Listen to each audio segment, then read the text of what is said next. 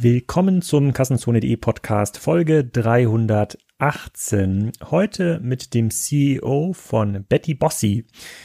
Betty Bossi ist eine fiktive Köchin, die seit 1956 den Schweizern das Kochen und Haushalten beibringt. So steht es bei Wikipedia. Ganz vereinfacht gesagt ist Betty Bossi vor 70 Jahren als Verlag gestartet, dann hat es sich zum Kataloghändler gewandelt. Heute ist es im Wesentlichen eine Marke und ein E-Commerce-Unternehmen. Alle Schweizer kennen Betty Bossi, da bin ich mir extrem sicher. Viele Deutschen kennen es noch nicht. Es ist aber eine sehr coole Geschichte rund um das Thema Transformation, Markenaufbau, Direktvertrieb, Internationalisierung. Und Lars Feldmann ähm, erzählt da wirklich viel aus dem Nähkästchen. Ein extrem spannendes Modell aus der Schweiz. Und ähm, man kann an diesem Beispiel auch sehr, sehr viele Gedankenspiele rund um das Thema Plattformökonomie durchspielen? Also sollten die bei Amazon verkaufen? Wenn ja, wie? Wie kann man internationalisieren?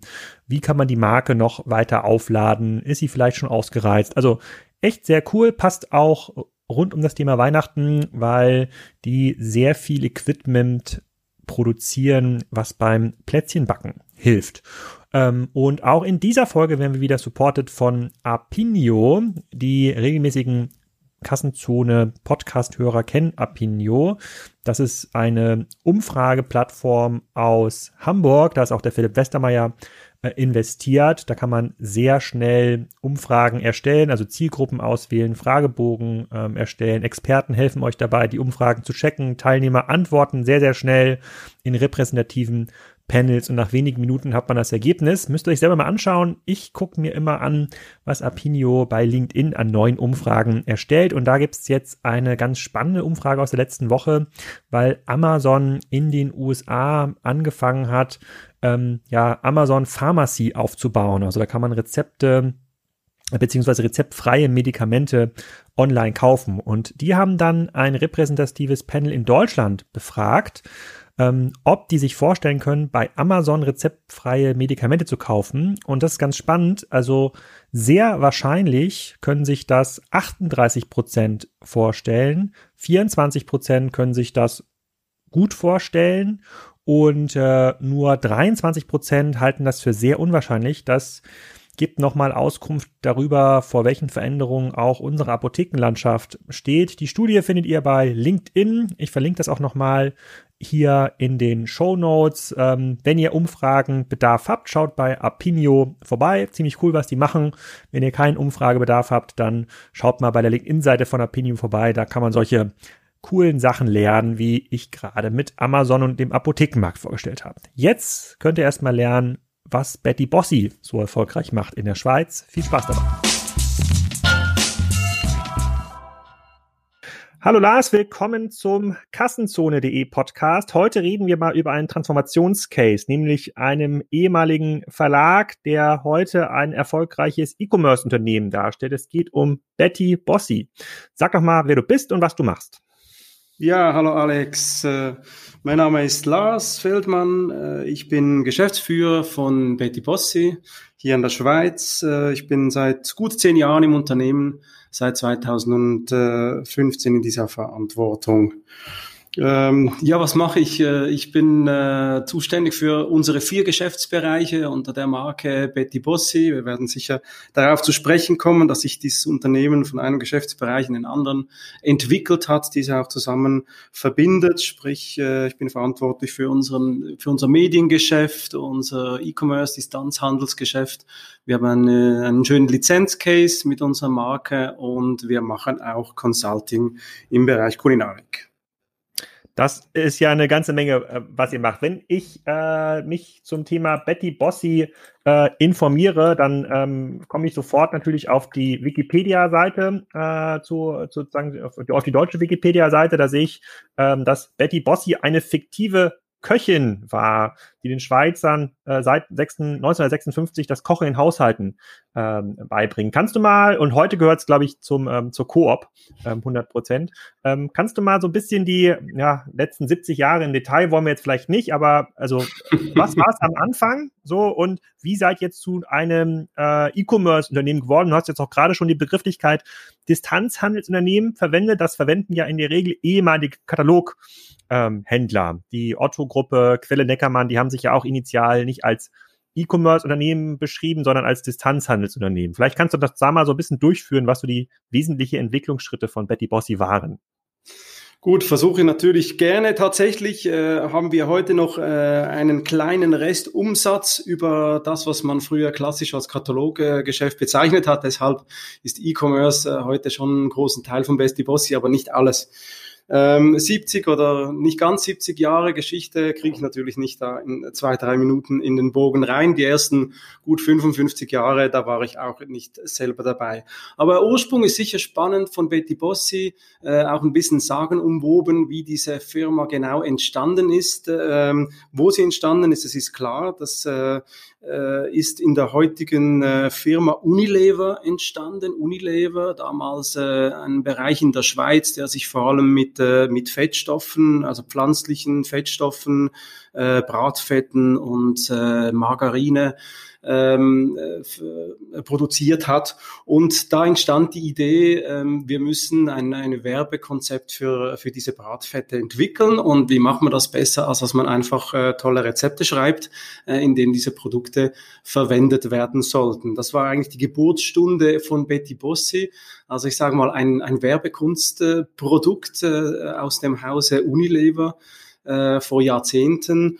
Und äh, innerhalb kürzester, kürzester Zeit hat sich dann diese haben sich diese Rezeptbroschüren, waren das, äh, die da im, im LEH aufgelegen haben, die haben sich äh, so erfolgreich äh, bei den Kundinnen und Kunden herum, wurden die herumgereicht, äh, dass dann, äh, ich sage mal, gut zehn Jahre äh, nach der Geburt äh, dieser Betty Bossi äh, aus diesen Rezeptwerbeheften ein, eine bezahlpflichtige äh, kulinarische Zeitschrift wurde. Das war eigentlich der Grundstein äh, der Firma Betty Bossi. Der Name selber äh, ist ein Kunstname, äh, hat man mal geschaut, in der, ist ein bisschen abgeschaut, äh, was damals äh, in den 50er, 60er Jahren so in den Vereinigten Staaten los war. Da gab es oder gibt es bis heute eine Firma Betty Crocker. Äh, die hat heute auch äh, interessante Ähnlichkeiten weiterhin mit äh, Geschäftsaktivitäten von Betty Bossi. Das Crocker musste man natürlich irgendwie mit, mit einem Namen ersetzen, der in der Schweiz, wir haben da verschiedene Landessprachen in der Schweiz, in allen unseren Sprachen auch einigermaßen aussprechbar ist und so ist dann die Betty Bossi entstanden.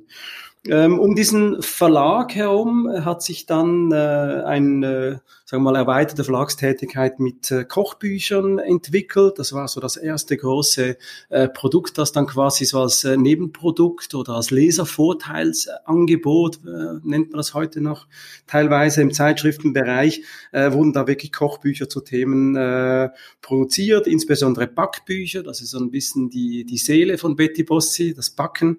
Ähm, die haben sich mit riesen Erfolg äh, verkauft bis heute. Wir produzieren heute noch Kochbücher, auch in der digitalen Zeit. Äh, wir verkaufen in der Schweiz pro Jahr rund eine Viertelmillion Kochbücher. Das ist doch eine entsprechende Anzahl noch für heutige Zeiten. Es hat sich dann so in den 70er, Ende 70er, Anfang 80er Jahren um diese Zeitschrift dann eine weitere Idee äh, entwickelt, nämlich, äh, dass es gewisse Gerätschaften braucht in der Küche, die äh, die Leserinnen und Leser vermisst haben. Also ein bisschen die Zeit, wo in der Schweizer Küche, so die Landesküchen aus Italien, mehr Reisen in Europa, Länderküchen, auch Spanien etc. Einzug gefunden haben. Und die Leute wollten da experimentieren und ihnen haben da zum Teil einfach äh, die entsprechenden Gerätschaften in den Küchen gefehlt. Und da hat Betty Bossi begonnen, ähm, im Haus selber diese Gerätschaften zu entwickeln, also zu entwerfen, Pläne und so weiter und irgendwo auf der Welt produzieren zu lassen. Und äh, seither, das machen wir bis heute sehr erfolgreich, ähm, entwickelt Betty Bossi pro Jahr äh, aktuell rund 60 bis 80 äh, nicht elektrische Kleinküchengeräte die wir dann auch ähm, heute natürlich über unseren äh, Webshop verkaufen. Und damals in den 80er Jahren war das eben die Geburtsstunde des Kataloggeschäfts, wo man dann begleitend zu dieser Zeitschrift äh, eigentlich einen Warenkatalog aufgelegt hat, ähm, teilweise parallel zur Erscheinung der Zeitung oder dann auch per Mailing äh, in die Haushalte gelangt ist. Dann im Jahr 2000 äh, gab es ein, eine große Erweiterung unserer Geschäftsaktivitäten. Äh, wir haben da gesehen, okay, selber kochen ist ein Thema, das äh, abends noch stattfindet, aber über mittags äh, verliert die Marke Betty Bossi eigentlich an Relevanz, wenn wir die Kundinnen und Kunden begleiten möchten, weil äh, äh Mann und Frau berufstätig, wenig Zeit über Mittag. Äh, wir wollten da eine Rolle spielen, auch wenn keine Zeit bleibt zu kochen, weder mit unseren Rezepten noch mit unseren Gerätschaften. Und deshalb haben wir dann die Partnerschaft gesucht, die bis heute besteht mit unserer heutigen Muttergesellschaft äh, Coop ähm, im Bereich von Frisch Convenience Lebensmitteln. Es ist äh, unser Lizenzgeschäft bis heute sehr erfolgreich und weiterhin wachsend äh, sind wir mit äh, knapp 700 äh, Artikeln, 700 Referenzen im Bereich Frisch Convenience, ähm, also von, von Halbfertigprodukten bis zu komplett fertigen Menüs äh, bei Coop im LEH vertreten.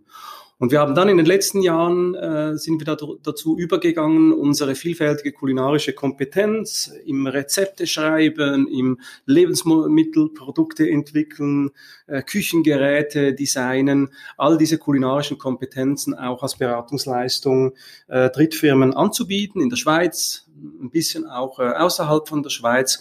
Und das ist äh, unser Consulting-Geschäft, das wir jetzt in den letzten fünf Jahren kontinuierlich ausgebaut haben. Das so der kurze Bogen über 60, 65 Jahre Unternehmensgeschichte. Ja, beeindruckend, also mehrere Transformationen äh, im Geschäftsmodell sind ja, sind ja da drin. Und kannst du mal die Eckdaten sagen, äh, mit denen ihr heute ähm, arbeitet? Also wie viele Mitarbeiter, wie viel Umsatz, damit sich die Hörer das ungefähr vorstellen können, über was wir hier reden? Ja, also ich sage mal so, die, die Marke Betty Bossi ist riesengroß in der Schweiz. Also ein bisschen wie Dr. Oetker in Deutschland, die Betty Bossi in der Schweiz. Die Marke ist viel größer als das Unternehmen. Wir haben eine, eine ungestützte Bekanntheit äh, weit über 90 Prozent. Das war, glaube ich, bei der letzten Messung irgendwie 97 Prozent in der Schweiz. Ähm, dahinter stehen aber sehr wenige Mitarbeitende. Wir sind 120 Köpfe, also wirklich sehr überschaubares, äh, mittelständiges äh, ständisches Unternehmen.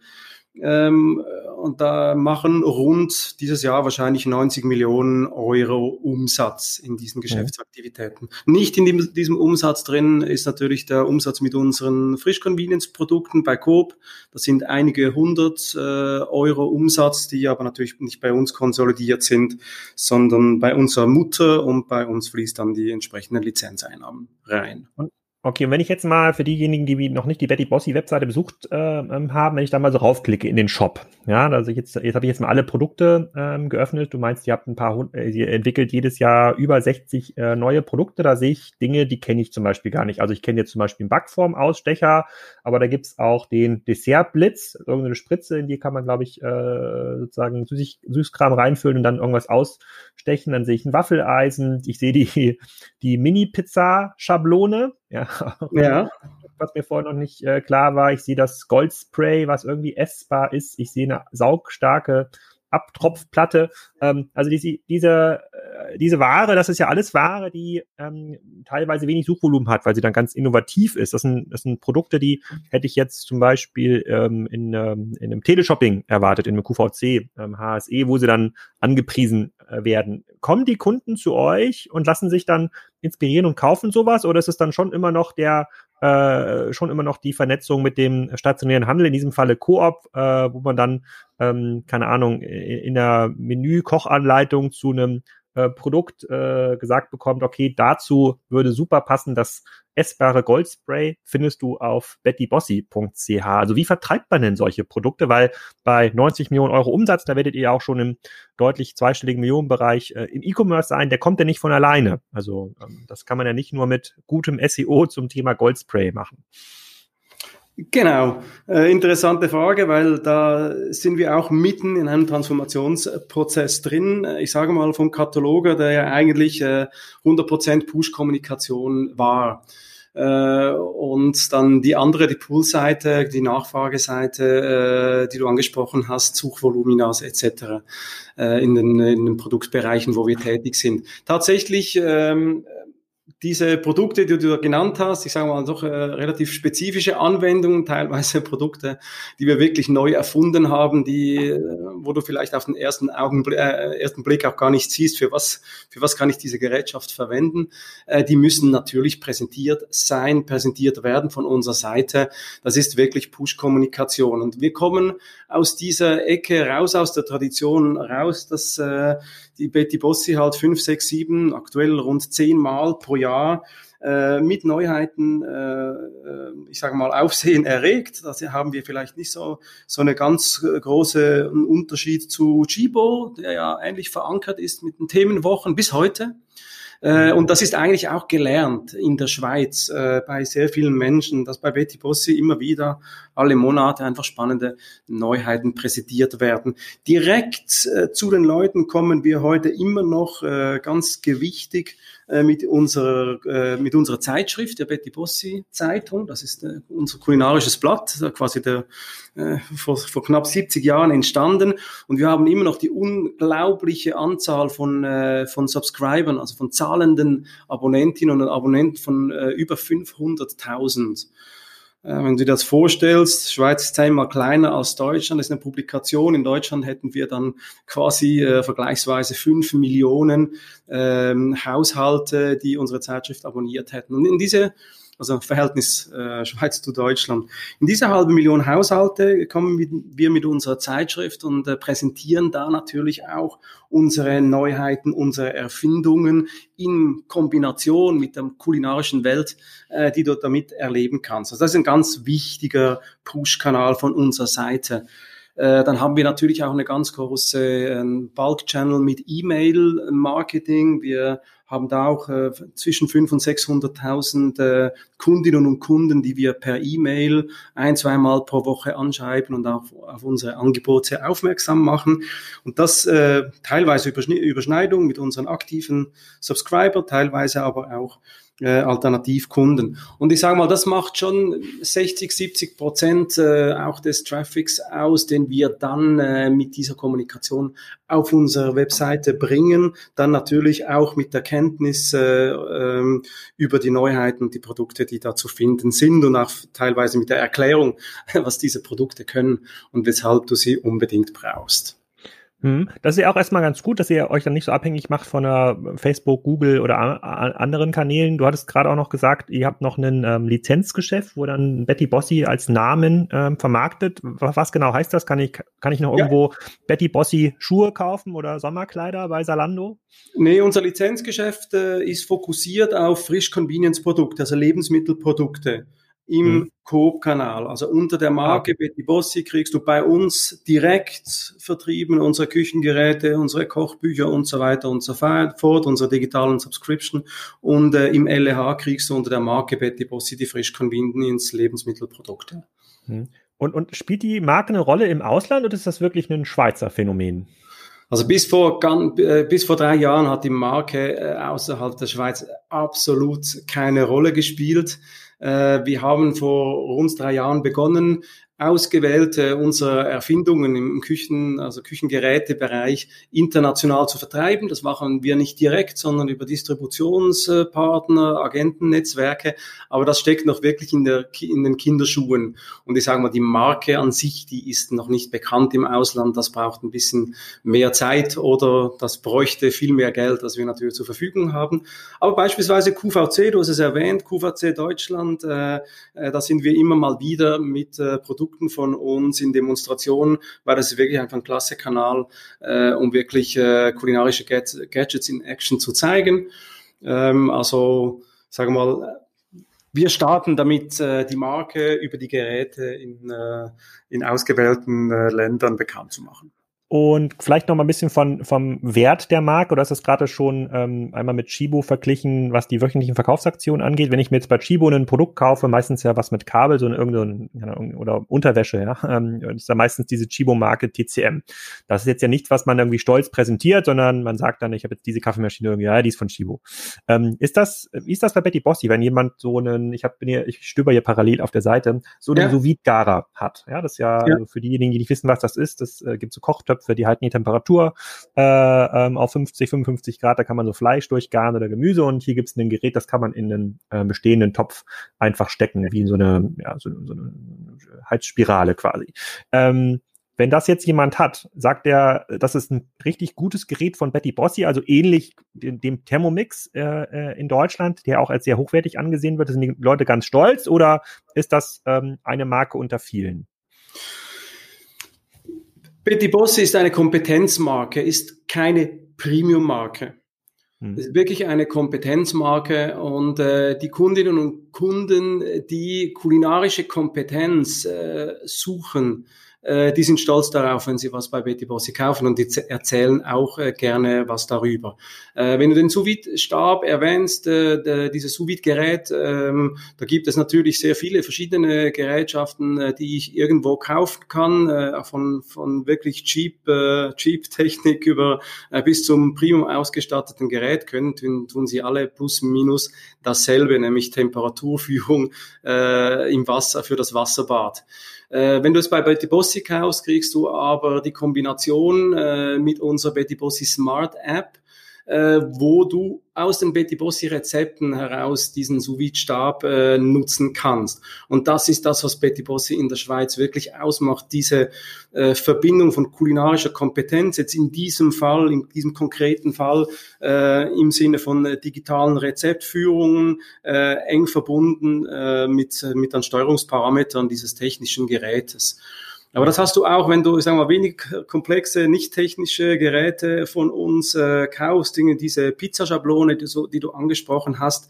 Äh, gut, das ist mal einfach eine, eine Ausstech- und Füllschablone für, für Teig, äh, wo du kleine Pizza-Häppchen machen kannst.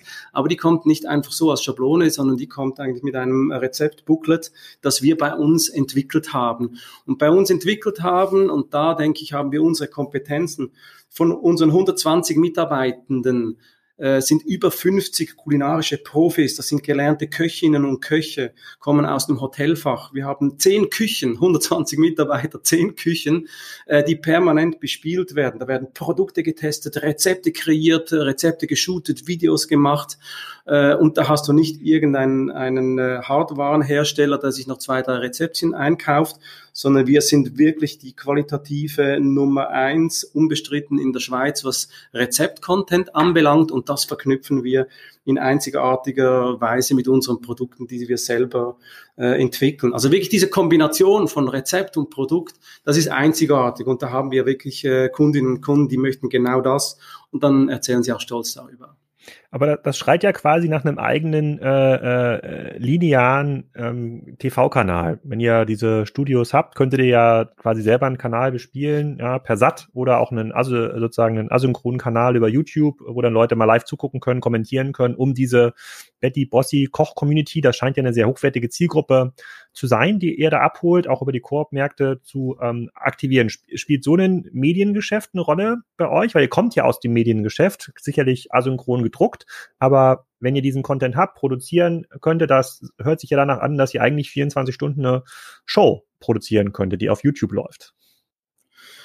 Genau, die Überlegungen, die haben wir immer wieder und stellen auch immer wieder äh, an, äh, wo macht es wirklich Sinn über Bewegtbild, ob jetzt das äh, TV-Demonstrationsshow ist, auf welchen Kanälen, äh, ob das Zeit versetzt oder auch live äh, sei zu produzieren.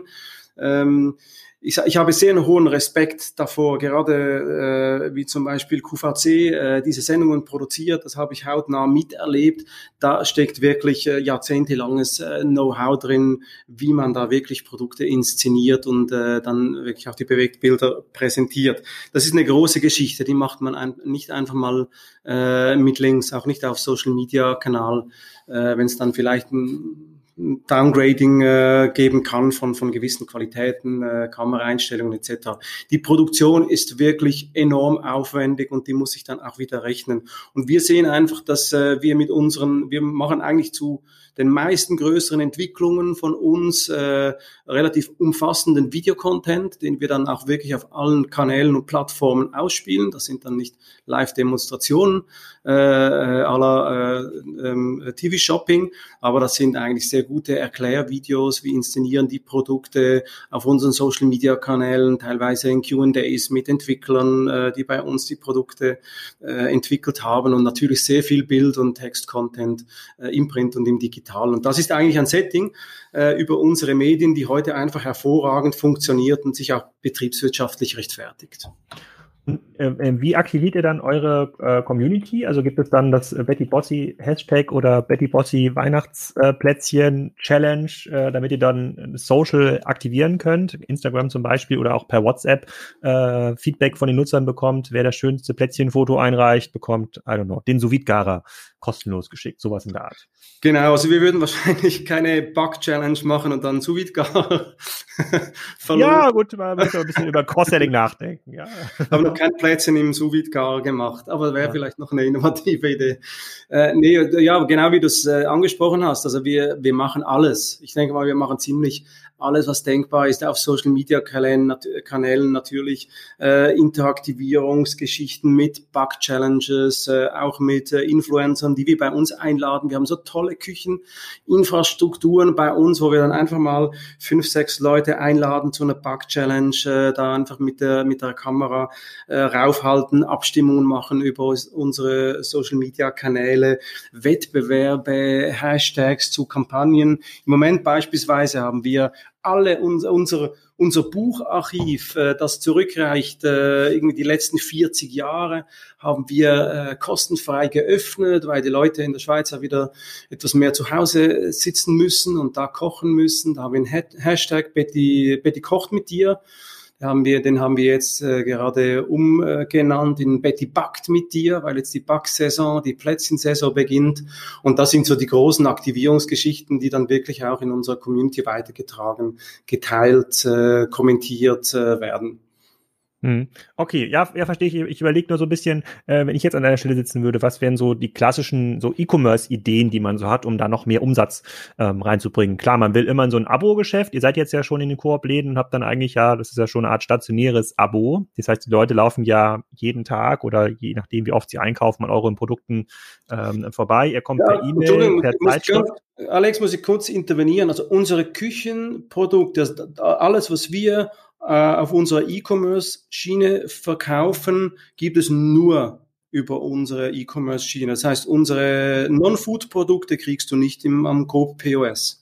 Aber, aber, aber, aber ich sehe ja die Marke ähm, Betty Boss im, genau. im, im ja. Coop, also die, die, die Food-Produkte und ja. damit habt ihr natürlich immer wieder eine Aktivierung äh, ähm, äh, sozusagen erreicht. Das, das ist ja schon mal, das ist ja schon mal ganz cool. Und ähm, dann, dann überlege ich mir natürlich, so als klassischer E-Commercer, okay, wie kann ich aus dem Kunden, der Betty Bossy schon cool findet, ähm, und äh, was hat der für Probleme zu Hause, wie kann ich dem helfen, wie kann der, wie, wie, wie irgendwann ist ja der Gerätbedarf auch bedient, also äh, die Anzahl an Lagerplatz für Plätzchenform, sage ich mal, ist ja begrenzt. Ne, da muss man in diesen Foodbereich, äh, da muss man in diesen Foodbereich rein, oder man denkt nach über äh, über äh, das, was äh, was das, was der Thermomix auch relativ schlau macht. Ähm, äh, die waren ja auch im Podcast hier vor ein paar äh, vor ein paar Ausgaben. Man denkt darüber nach, digitalen Content zu ähm, erzeugen und sich dann entsprechend äh, äh, sich entsprechend dafür bezahlen zu lassen, dass es halt jede Woche die Top 5 ähm, Plätzchen, Pizza, was auch immer Rezepte äh, gibt, die man dann mit Betty, die man dann mit Betty Bossi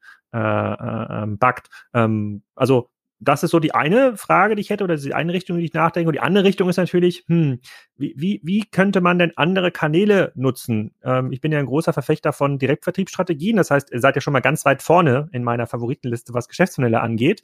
Ähm, aber könnte es auch sinnvoll sein, eine günstige Betty Bossy Produktschiene bei ähm, Amazon zu listen? Also spielt Amazon eine Rolle für euch? Ja. Gut, also deine erste Idee habe ich noch nicht ganz verstanden. Äh, du hast äh, von, von Content gesprochen, äh, ob ja. wir ob wir da auch in, in Content-Produktion bei Partnern einsteigen könnten. Nee, ich würde sagen, diejenigen, die das Heft abonnieren, ja, ja. die zahlen ja dafür Geld. Also das ja. ist ja ein, äh, die kriegen das ja für x Euro pro Woche zugesendet oder pro Monat zugesendet. Die könnten ja für einen Euro mehr noch digitalen Content von euch konsumieren. Dann haben die Zugriff auf ähm, auf äh, Rezepte, die aus eurem Studio kommen, die ihr dort irgendwie produziert. Das muss ja nicht live produziert sein, sondern mhm. nur Abonnenten können halt ähm, für ein Euro extra, so sehen wir das ja in Deutschland dann teilweise auch mit einigen Magazinen. Du kannst das Printmagazin, kostet dann irgendwie fünf Euro im Monat und für ein Euro extra kriegst du noch digitalen Zugang. So könnte man das ja auch spielen bei euch, um, äh, um die Wertschöpfungskette zu verlängern. Okay. Also wir haben natürlich, ähm, da stecken wir so mitten in der Transformation des Mediengeschäfts. Wir sind ja nicht nur in der Transformation vom, äh, vom Kataloger zum E-Commerce äh, drin, sondern auch mitten äh, im, im Transformationsgeschäft der Medien. Das heißt, wir haben tatsächlich noch eine, eine sehr attraktive ähm, Subscription-Geschäft äh, mit unseren Printmedien, aber gleichzeitig, wenn du bei uns auf die Webseite gehst oder, oder die Betty Bossi App, Rezepte-App runterlädst, hast du auf äh, rund 6.000, 7.000 1000 Qualitätsrezepte kostenfrei zu, Zugriff. Das heißt, eigentlich nutzen wir, äh, also wir haben äh, sehr viel äh, digitalen Rezept-Content haben wir kostenlos, äh, stellen wir zur Verfügung. Und das ist auch, nebst der ganzen Push-Geschichte, die ich äh, ausgeführt habe zuvor, äh, auf unseren Neuheiten ist natürlich diese, diese Rezeptplattform, die wir bieten. Das sind unsere äh, ganz großen äh, Neukunden oder auch äh, ja, Neukunden-Akquise-Geschichten. Äh, da kriegen wir Tonnen von, äh, von Traffic über organische, über organische Suche ähm, die wir natürlich dann über äh, die Rezeptbesuche dann irgendwann auch mal äh, in unseren, über unseren Job führen und dazu Transaktionen äh, führen. Da sind wir jetzt äh, im Moment auch dabei, dass wir Betty Bossi Zubereitungshinweise und kleine äh, Basisrezepte auf Produkte, Eigenmarkenprodukte von Coop aufbringen werden. Das ist jetzt im Rollout. Das heißt, Ende 2021 werden wir auf sicher mindestens 1000, wenn nicht mehr, Co-Produkten mit dem Betty Bossi, ähm, ich sage so On-Pack-Rezept äh, sein mit dem Verweis auf unsere Webseiten, äh, wo du dann mehr Rezepte kriegst. Äh, du wirst dann auch die Verpackungen oder ERN-Code scannen können mit unserer Rezept-App und da dann entsprechend äh, erweiterte Rezept-Content erhalten. Und so schauen wir, dass wir über diesen Rezept, Rezept-Traffic wirklich auch Neukunden kriegen oder auch die Kundenfrequenz die natürlich, sagen wir Kauffrequenz auf Küchengeräte mit unserem spezialisierten Angebot äh, dann vielleicht äh, bei 1,2, 1,3 äh, Jahre steht, auf den Rezepten eine Kundenfrequenz von äh, vielleicht ein, zwei, drei Mal pro Monat hinkriegen. Mhm. Mhm. Okay, verstehe ich. Äh, also das könnte ich mir schon noch vorstellen, dass man da ähm, auch sozusagen digitalen Content ähm, mit einem Price Tag versieht und das auch verkauft. Ähm, aber gehen wir mal ganz kurz nochmal auf die Amazon-Frage äh, zurück. Ähm, ich habe jetzt gerade mal bei Amazon parallel geschaut, äh, ja. nach, nach, Betty Bossi gesucht auf Amazon.de äh, und da sehe ich jetzt die Betty Bossi Wonder Box, hält flexible Ausstechformen zum Backen von leckeren Täschchen, Windrädern, Teigschiffchen ja. bereit. Ähm, so, das sieht ja so aus, als würdet äh, ihr da klassischer Vendor sein, also an Amazon verkaufen äh, und äh, die listen das dann entsprechend ein. Die haben auch einen ordentlichen Umsatz. Also ich sehe hier teilweise 100 Bewertungen, 20, 30 Bewertungen. Also da stecken ja schon auch ein paar Verkäufe ähm, dahinter. Magst du ein bisschen was dazu erzählen, welche Rolle so ein Kanal für euch spielt? Ja, also in der Schweiz äh, spielen äh, Kanäle außerhalb unseres äh, unserer eigenen Webseite und eben den, diesem kleinen äh, Kataloggeschäft, das wir da quasi noch äh, mitführen, spielen in der Schweiz für uns keine Rolle. Es gibt ab und an, äh, dass wir, sei es mal auf einer digitalen Plattform oder auch äh, bei unserer Mutter Coop mal irgendein spezielles Produkt in der Promotion äh, äh, Zeit oder temporär einführen. Weshalb spielt es in der Schweiz für uns keine Rolle? Das hängt ein bisschen zusammen mit äh, unserer unheimlichen äh, Penetration äh, und Möglichkeit, wirklich direkt an die Kunden zu gelangen. Du hast es erwähnt, Küchen, Küchenkästen sind voll. Wir verkaufen rund 1,5 Millionen äh, Küchenartikel pro Jahr bei 3,7 Millionen Haushalten. Also in jedem zweiten Haushalt fließt da jährlich schon mal ein Betty Bossi Produkt statistisch gesehen. Das heißt natürlich bei unseren äh, aktiven Kunden sind das vier, fünf Produkte, die wir da pro Jahr irgendwie in die, Kü in die Küchenkästen bringen. Da passt nicht mehr so viel rein, dass wir über Kanäle, die wir nicht direkt betreiben, noch verkaufen können. Und der Charme bei uns ist natürlich die Geräte, die wir entwickeln, da sind wir hundertprozentig äh, vertikal integriert. Uns gehört das Werkzeug beim Produzenten. Wir haben keine Handelsstufe dazwischen. Das ist wirklich äh, attraktiv, um da auch äh, nicht nur Umsatz zu machen, sondern auch äh, auf der Ertragsseite gut zu arbeiten. Sobald wir auf Plattformen gehen, haben wir natürlich dann entsprechend Themen von zusätzlichen Handelsstufen. Und in der Schweiz müssten wir da wirklich Volumen äh, knacken können, die weit über unseren Volumen, unseren heutigen Volumen liegen, äh, dass sich das wirklich rechnet und nicht eine reine Kannibalisierung ist. Deshalb im Moment kein Thema, äh, außer punktuell, aber ich schließe es für die Zukunft selbstverständlich nicht aus, gerade wenn Plattformen bestimmte Zielgruppen viel, viel besser erreichen äh, können, als wir das von unserer Seite tun. Im Ausland äh, sind äh, selbstverständlich Amazon und andere digitalen Plattformen für uns attraktive Vertriebsschienen, nicht zuletzt deshalb, weil unsere Marke ist nicht bekannt. Das heißt, wir brauchen äh, Plattformen, die uns äh, mal, schon mal Kunden bringen einerseits und andererseits insbesondere auch Plattformen, wo wir unsere Produkte auch so inszenieren können, wie, wie wir die Möglichkeit haben, sprich mit kulinarischem Content, Bildmaterial, Videos etc. Da bietet Amazon sicher einiges andere Plattformen ebenfalls. Wir sind im Moment, ich habe es gesagt, seit knapp drei Jahren sind wir da unterwegs international und sind da äh, wirklich an, an der richtigen Strategie zu äh, finden, wie wir auf Amazon, auch USA sind wir äh, auf Amazon vertreten, in welchem Modell äh, da wirklich auftreten, äh, ob fulfilled bei Amazon, äh, über die Vendor-Schiene und so weiter. Teilweise sind da auch noch mehrere Modelle am Laufen, weil wir auch mit Distributionspartnern arbeiten, die teilweise die Plattform äh, Amazon nutzen. Also mhm. sicher im Aus außerhalb der Schweiz ganz wichtig äh, für die Zukunft. Mhm. Ah, ja, äh, auf jeden Fall ganz spannend, was das Thema also Markenaufbau angeht. Das diskutieren wir ja auch in vielen anderen Podcasts und ähm, ich, ich bin da ja ähm, kein großer Freund von. Ich glaube, ähm, am Ende des Tages geht die Marke da eher ähm, kaputt oder zumindest geht die Marge ähm, kaputt und irgendwann ähm, kommt dann quasi der Schweizer Kunde und bestellt dann das Betty Bossi Produkt bei Amazon, weil es dann irgendwie für zwei Euro irgendwie günstiger zu bestellen ist und dann kriegt man nicht mehr den eigenen Shop. Halte ich persönlich für eine sehr gefährliche Strategie, aber das glaube ich, damit könnte man eine ganz andere Folge noch ähm, füllen. So was da äh, können wir im Nachgang auch noch gerne besprechen. Ich habe mich hier gerade so ein bisschen durch das Sortiment bei Amazon mit Betty Bossi Produkten geklickt und sehe schon einige Sachen, die ich vielleicht brauche. Den Betty Bossi Fleischbällchenformer, ja, den Der ist ähm, cool.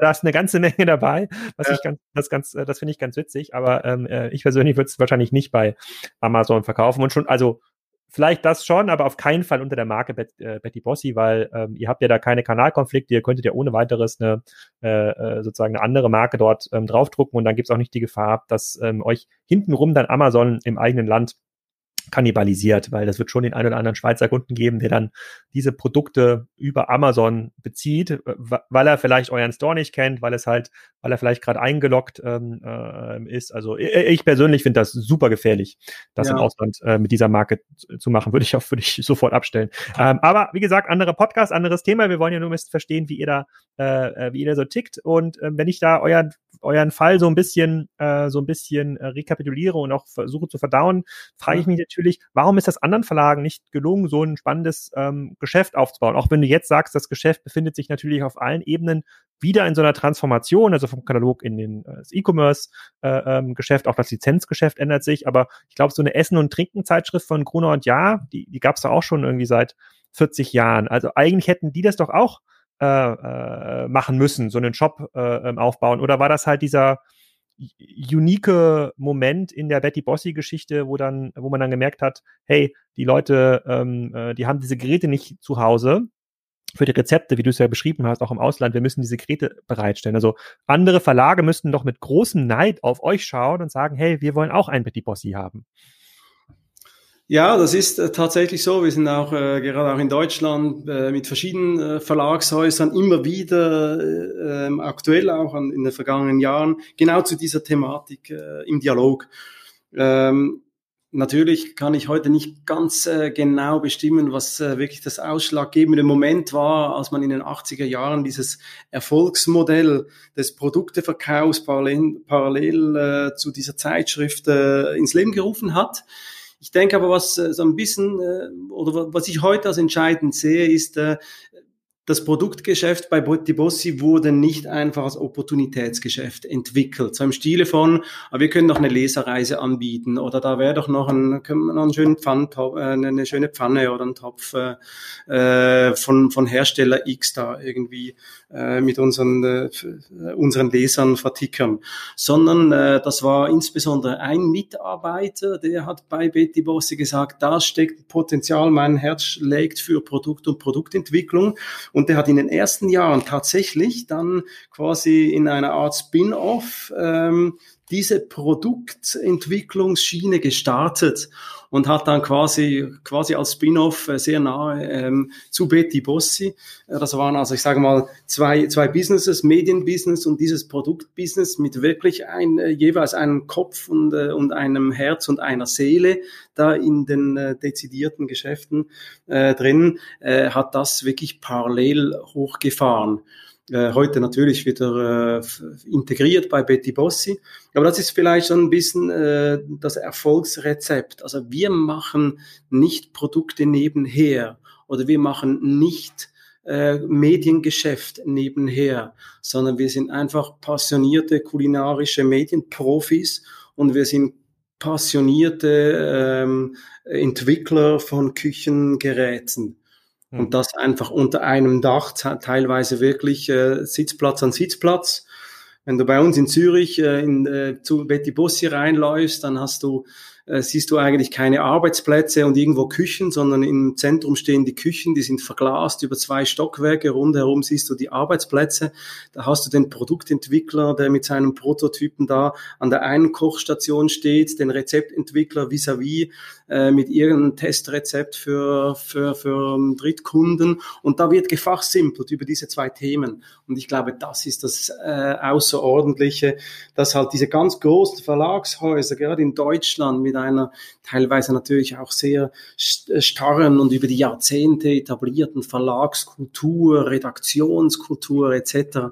einfach so nicht hingebracht haben. Hm. Ja, äh, ja, verstehe ich. Also es ist, genau, es gibt da glaube ich noch ganz viele andere ähm, Gründe. Also Gruner und Ja wäre natürlich mit diesem Thema ähm, Essen und Trinken nicht nur mit der Zeitschrift, sondern das sind, die haben ja ein, ganzen, ein ganzes Sortiment noch an weiteren Publikationen um den Bereich wäre eigentlich. Auf Chefkoch.de, wenn Gruner und Ja ansprichst, oder? Wo hast du ja. eine bessere äh, Rezeptplattform, äh, um da quasi ein Transaktionsgeschäft äh, parallel zu entwickeln? Also mit Chef, Chefkoch.de, wir machen das ja in der Schweiz. Wir haben unsere Rezeptplattform mit unseren Rezepten äh, sehr eng kombiniert und verflochten mit unserem Webshop. Mhm. Die Möglichkeiten, auf, die liegen auf dem Tisch. Ich sage eben die Execution, dann wirklich auf der Produktebene, wenn du da nicht einfach ähm, von einem Gro Großhändler Ware beziehst, sondern da wirklich eine spezifische Produktleistung anbieten möchtest, das braucht einfach wirklich äh, sehr klare, fokussierte Kraft auf dieses Thema. Hm. Oh, ja, ja, ja, verstehe ich. Ähm, genau, also Chefkoch ist, glaube ich, auch äh, äh, so ein gutes Beispiel, auch in diesem ganzen Gruner und Jahr-Kontext. Ähm, ähm, und du hast ja gerade angesprochen, dass man die Produkte nicht nebenbei entwickelt, also irgendein ein Produkt zu kaufen und darf das, das Essen- und Trinken-Label oder Chefkoch-Label drauf zu drucken, das reicht nicht ähm, aus. Kannst du ein bisschen was dazu erzählen, wie ihr äh, die Produkte eigentlich entwickelt? Also 60 bis 80 Produkte im Jahr, das ist ja schon eine Menge. Also ja, jede Woche ein bis zwei Produkte, die da rauskommen. Ähm, habt ihr dort äh, feste ähm, Fabriken in, in, in, Asien, gehe ich mal davon aus, so dass ihr die auch zu kompetitiven Preisen äh, überhaupt auf den Markt bringen könnt, weil der Durchschnittskunde wird ja nicht bereit sein, für den Plätzchenausstecher ähm, Schweizer Produktionspreise zu zahlen, sage ich mal. Ja, wir produzieren überall auf der Welt, aber wir haben keine eigene Produktionsstätten. Ich habe erwähnt, wir sind 120 äh, Köpfe in vier Geschäftsfeldern tätig. Also wir müssen uns wirklich auf sehr weniges konzentrieren, auf unsere Kernkompetenzen. Das ist äh, kulinarisches Know-how, das ist unsere Innovationsentwicklungskompetenz, die dann eben bei den Produkten eine ganz wichtige Rolle spielt und dann äh, die Vertriebs- oder Marketingkompetenz. Das heißt, alles, was, was, was physisch Infrastruktur braucht, Manpower braucht, das ist bei uns outgesourced. Wir haben auch keine eigene Logistik kein eigenes Fulfillment, wir haben kein eigenes Personalwesen, keine eigene Buchhaltung. Wir konzentrieren uns mit 120 Leuten wirklich auf kulinarische Expertise, Innovationskompetenz und Vermarktung. Mhm. Und äh, da haben wir bei uns äh, im Haus äh, Produktentwickler, technische Produktentwickler, Produktmanager, äh, die sind permanent dran, Ideen zu sammeln. Äh, Im Moment können wir nicht so viel reisen, sonst sind wir eigentlich äh, immer fünf, sechs, sieben Leute von Betty Bossi irgendwo auf der Welt, Storechecks, äh, auf äh, Lebensmittelmärkte, äh, an Messen, Firmenbesuche. Das können unsere kulinarische Rezeptprofis sein oder die Produktentwickler. Zum, zum Teil reisen wir da zusammen, äh, sammeln Ideen auf der ganzen Welt. Wir haben wöchentliche Kundinnen und Kunden in Panels bei uns im Haus äh, wo wir sagen, okay, was ist denn dein Problem, wenn du mit Kartoffeln arbeitest? Oder was nervt dich ganz besonders in deiner Küche? Oder wir machen Social Media Aufrufe, äh, dein größtes, äh, dein größter Pain äh, im Küchenalltag? Oder äh, was möchtest du gerne für Plätzchen machen? Und äh, was ist das Herausfordernde daran? Und daraus entstehen Ideen, und die werden bei uns eigentlich bis und mit den, äh, den äh, sagen wir mal, Produktionsplänen ähm, eigentlich entwickelt in-house. Teilweise haben wir dann noch Unterstützung extern, wenn es äh, komplexere Engineering-Aufgaben sind. Und dann suchen wir weltweit nach Produzenten, die äh, diese Produkte umsetzen können. Und das kommt sehr darauf an, was es für Produkte, insbesondere auch was für Materialien sind äh, wo wir dann diese Produzenten finden. Kommt dann selbstverständlich auch auf den, äh, den Produktionspreis des Standortes drauf an. Da gibt es Produkte, äh, da wissen wir, die kriegen wir eigentlich nur im asiatischen Raum für den Preis im Einstand, den wir brauchen. Da gibt es Produkte, wissen wir, die kriegen wir eigentlich nur in Europa in der Qualität äh, die wir, die wir brauchen und vielleicht auch in der, in der Funktionalität, die dann wirklich äh, entsprechende äh, komplexe Werkzeuge erfordern, die wir vielleicht nicht im asiatischen Raum bauen können. Und so ist das auch ein wichtiges und herausforderndes, äh, eine herausfordernde Aktivität für uns, da wirklich spannende, kompetente ähm, Produktionspartner zu finden. Hm. Wir erzählen ja mit, ähm, wir erzählen ja bei Kassenzonen, auch bei Spriker, immer die Geschichte, dass man sich entscheiden muss, ob man die besten Produkte verkauft oder ob man am besten verkauft. Und die erfolgreichen digitalen Unternehmen sind ja zurzeit die Unternehmen, die einfach am besten verkaufen. Amazon hat ja nicht bessere Produkte als Otto, sondern die verkaufen sie besser. Zalando hat ja auch nicht bessere Produkte äh, ähm, als Pick Clockwork, sondern sie verkaufen sie besser. Sie sind besser in der Lage, Kanäle anzuschließen, sie sind besser in der Lage zu personalisieren, sie sind vielleicht zuerst in der Lage, einen WhatsApp-Kanal aufzubauen zu ihrer Zielgruppe. Wenn du dich jetzt entscheiden müsstest nach vorne hin, so Betty Bossi 2025, seid ihr ein Unternehmen, was die besseren Produkte produziert und dann könnt ihr ja verkaufen, wo ihr wollt. Ähm, wie gesagt, die Amazon-Frage müssen wir gleich nochmal nach dem Podcast diskutieren. Oder seid ihr ein Unternehmen, was am besten verkauft, indem ihr die Produkte am besten darstellt, indem ihr diese Ownership habt über den ähm, dem Content, die Videoplattform, die äh, Plätzchen backen, revolutioniert. Wenn, wenn du dich zwischen einer dieser beiden Varianten entscheiden müsste, weil ich glaube, beides geht nicht zusammen, welche wäre das? Wenn ich vor allem so in die, in die Zukunft schaue, perspektivisch, dann sage ich, äh, wir machen die besten Produkte äh, und da sind wir auch auf Jahre hinaus wirklich wettbewerbsfähig.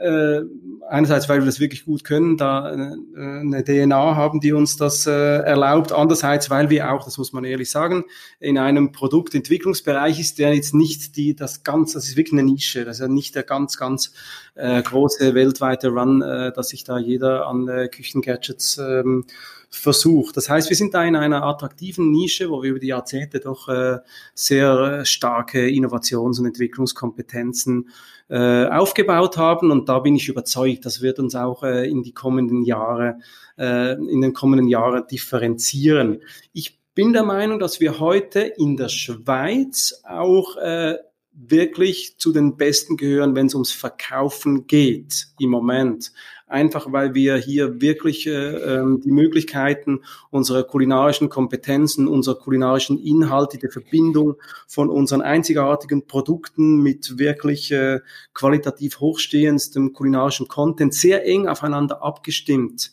äh, in, äh, über unsere Kanäle äh, vermarkten und anbieten können.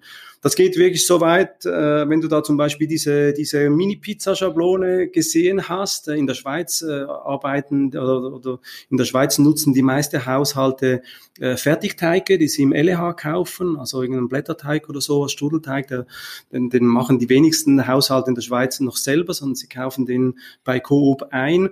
Und diese Teige haben bestimmte Abma äh, Abmaße, Abmessungen länderspezifisch, äh, Handels, äh, Handelskanalspezifisch.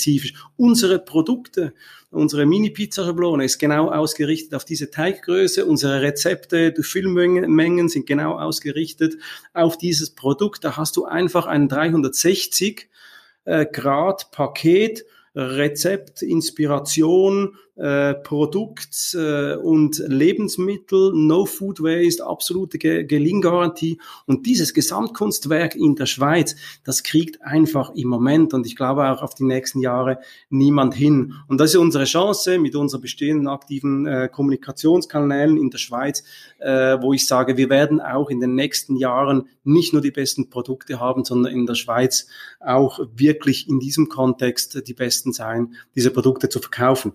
Aber ich sage mal, fünf bis zehn Jahre in die Zukunft geschaut, ich, unsere Wettbewerber, internationale Wettbewerber, das ist natürlich ein Umfeld, äh, da mache ich mir keine Illusionen, dass ich hier auch nur schon technologisch, aber wirklich dann auch vom Mindset äh, eine Vertriebs-, eine Verkaufsmaschinerie äh, haben kann, die wirklich mit den ganz großen internationalen Mitbewerbern mithalten wird. Das heißt, da steht uns selbstverständlich auch im Vertrieb, auch in der Schweiz, in den nächsten Jahren oder im, im, ja, in den nächsten fünf, sechs, sieben Jahren große Veränderungen bevor.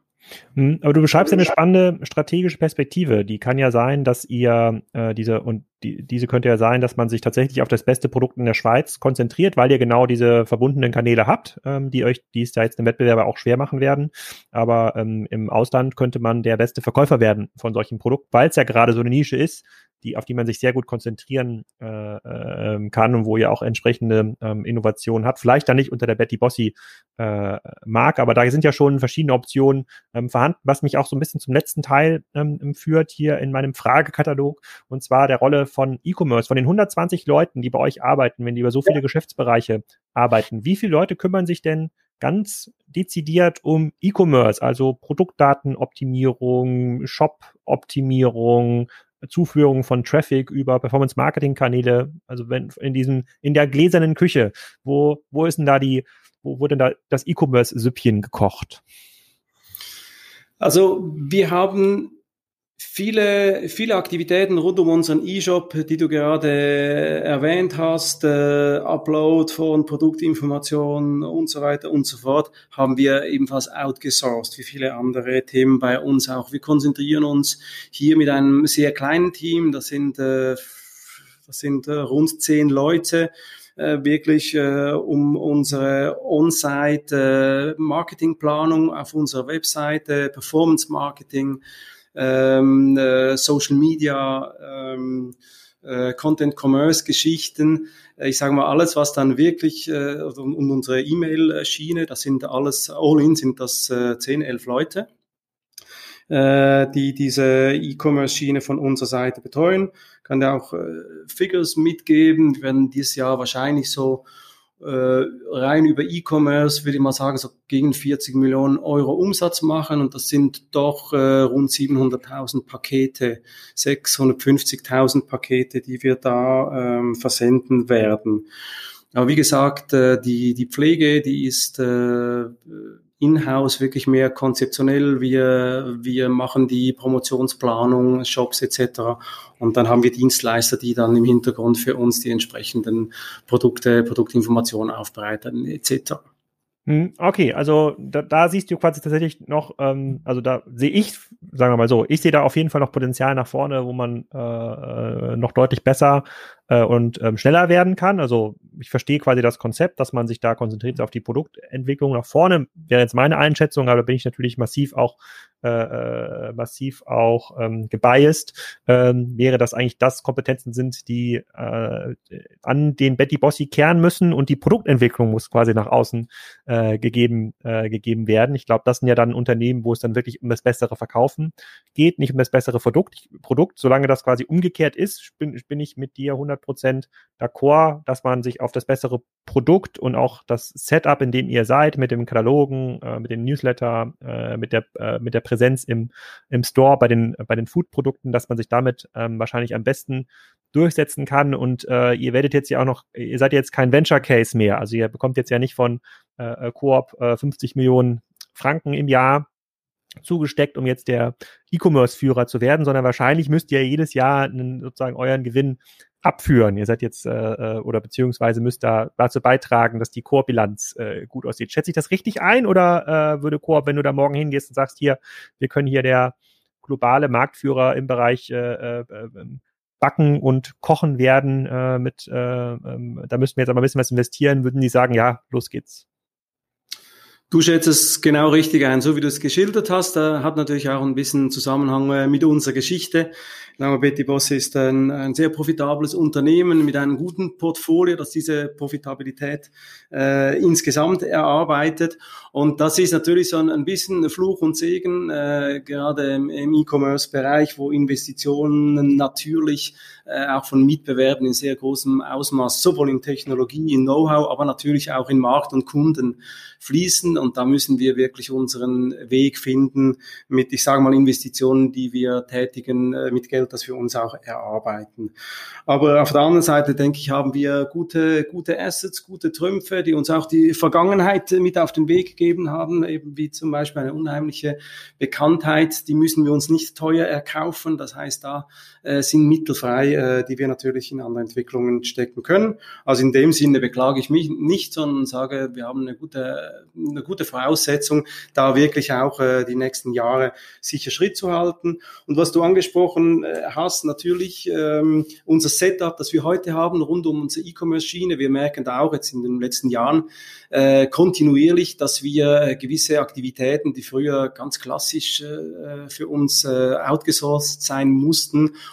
heute auch wieder insourcen oder vermehrt äh, in-house aufbauen, einfach weil wir einerseits Know-how, insbesondere aber auch Flexibilität und äh, Geschwindigkeit brauchen, wenn es darum geht, äh, mit den Produkten, mit den Sortimenten auf unseren Webplattformen äh, zu spielen. Und äh, wir sind jetzt eigentlich auch dran, äh, unser technisches Setup, das äh, konzeptionell, sage ich mal, doch schon äh, aus, aus Urzeiten stammt, so aus dem Jahr 2007 und 2008, wirklich komplett äh, zu erneuern von der Commerce Seite über PIM, über Marketing Automation und und und alle Umsysteme. Die sind wir jetzt wirklich einem großen äh, Setup neu aufzustellen, haben jetzt gestartet, wird uns die nächsten zwei Jahre beschäftigen und da möchten wir auch äh, ganz klar, da haben die ganz klare Absicht, viel näher auch an den Systemen, auch an Entwicklungen äh, der Systeme äh, zu sein, so dass wir wirklich da ähm, ich sage mal, ein gewisses Insourcing da, wo wir sie wirklich notwendig haben, um Geschwindigkeit, Flexibilität und auch das Verkaufspotenzial, das äh, sich diese, äh, auf den digitalen Kanälen ergibt, wirklich viel stärker ins Unternehmen holen. Hm. Okay, wenn du jetzt äh, hier 10, 15, vielleicht 20.000 Hörer hast aus dem ja vornehmlich deutschsprachigen äh, Markt, viele Leute, die auch im E-Commerce tätig sind, ähm, Gibt es irgendeinen Wunsch, den du da, äh, den du da loswerden möchtest? Suchst du äh, Mitarbeiter? Brauchst du äh, Partner in bestimmten Kategorien? Sollte sich Gruner und Ja bei dir melden, weil du eine Idee hast, wie man aus äh, Essen und Trinken doch noch eine äh, Produktplattform baut? Also wenn jemand von Grun und Ja zuhört, wir sind in einem engen Kontakt. Ich denke, äh, da ist gegenseitig viel Verständnis und Interesse da äh, bei verschiedenen Themen. Äh, aber grundsätzlich ja, äh, wir leben natürlich von, äh, von talentierten und äh, passionierten Mitarbeiterinnen und Mitarbeitern. Äh, und äh, die lassen sich natürlich nicht immer so einfach finden, auch nicht in der Schweiz. Äh, wir haben da glücklicherweise in Deutschland eine Sprache, die wir auch in, in der Schweiz verstehen, äh, nicht so gut sprechen können, aber zumindest verstehen. Äh, und ja, also talentierte, äh, talentierte Leute im E-Commerce-Bereich, wirklich talentierte Marketing, Marketeers, die auch so dieses, diese Content-Commerce-Geschichte, wie wir sie da mit unseren kulinarischen Inhalten spielen, wirklich auch verstehen, auch eine Begeisterung dafür aufbringen können. Die sind bei uns wirklich immer gesucht und hoch willkommen. Äh, und nicht zu vergessen, ich denke auch auf unseren Rezeptmedien, die wirklich unsere große äh, Kundenmühle sind. Äh, da müssen wir natürlich auch in einem harten Wettkampf uns differenzieren. Wir haben da viel vor, äh, wirklich auch die attraktivsten, äh, äh das attraktivste digitale Rezepterlebnis zu entwickeln. Das haben wir heute nicht. Ich sehe da auch sehr viel Potenzial, wie wir wirklich äh, kochen äh, mit Betty Bossi Rezepten an digitalen Touchpoints. Die müssen nicht nur unsere Website und unsere App sein. Ich sage, es gibt viele heute, äh, heute viele Küchengeräte, die haben digitale Touchpoints. Da möchte ich mit unseren Rezepten hin. Da möchte ich äh, seamless Verbindung haben zu Produkten, wie wir es beim sous Stab schon angesprochen haben. Also Menschen, die da wirklich Lust und Kompetenzen mitbringen, auch auf diesen digitalen Rezeptmedien und verstehen, dass man das nicht nur aus Schönheit, sondern auch in Verbindung zu attraktiven Geschäftsmodellen, sei es auf Datenseite, Kundendatenseite, äh, im Smart Connect Bereich oder dann wirklich einfach auch äh, inhaltlich äh, cool äh, umsetzen kann. Da suche ich ebenfalls immer Talent Talente. Cool, ich glaube, nach äh, dieser Stunde Podcast werden sich da einige Talente bei dir äh, melden. Ähm, äh, wir müssen gleich hier nochmal im Nachgang über die Amazon-Strategie sprechen. Ich bedanke mich schon mal für, für, deine ja. Zeit, für die sehr spannende Geschichte, für ein Transformationsvorbild, glaube ich, vom Verlag in ein Katalogunternehmen rein zum E-Commerce-Unternehmen. Und ich glaube, der nächste Schritt langfristig ist ein äh, sozusagen Koch-Unterhaltungsunternehmen. Ähm, vielleicht können wir da im nächsten Jahr nochmal ein kurzes Update äh, dazu machen. Das würde mich äh, sehr freuen. Bedanke mich an dieser Stelle und äh, habe viele Grüße in die Schweiz. Ich danke dir recht herzlich, Alex, für das Interview. War sehr spannend. Danke. Gruß zurück. So, ich hoffe, ihr habt Lust aufs Plätzchenbacken bekommen und schaut direkt mal nach, was Betty Bossi euch dazu nach Hause liefern kann. Am Wochenende hört ihr die Ausgabe mit Mirko Kaspar zu Mr. Specs. Dann habe ich mit Rupert Bodmeier darüber gesprochen, ob die ganzen Peak Amazon Thesen noch zutreffen. Und der Gründer von Waterdrop war auch zu Gast. Ähm, extrem beeindruckende äh, äh Geschichte, war mir vorher gar nicht so klar, äh, wie groß die sind und was die so äh, machen. Dann gibt's noch das Weihnachts-Special mit Christoph Werner, der zweiten Ausgabe zu äh, DM. Und äh, rund um Silvester gibt's vielleicht noch ein ganz kleines Update zu Spriker. Da möchte ich aber noch nicht zu viel verraten. Da ist der Boris wieder zu Gast. In diesem Sinne, euch ein schönes Wochenende und am Sonntag gibt's die nächste Folge.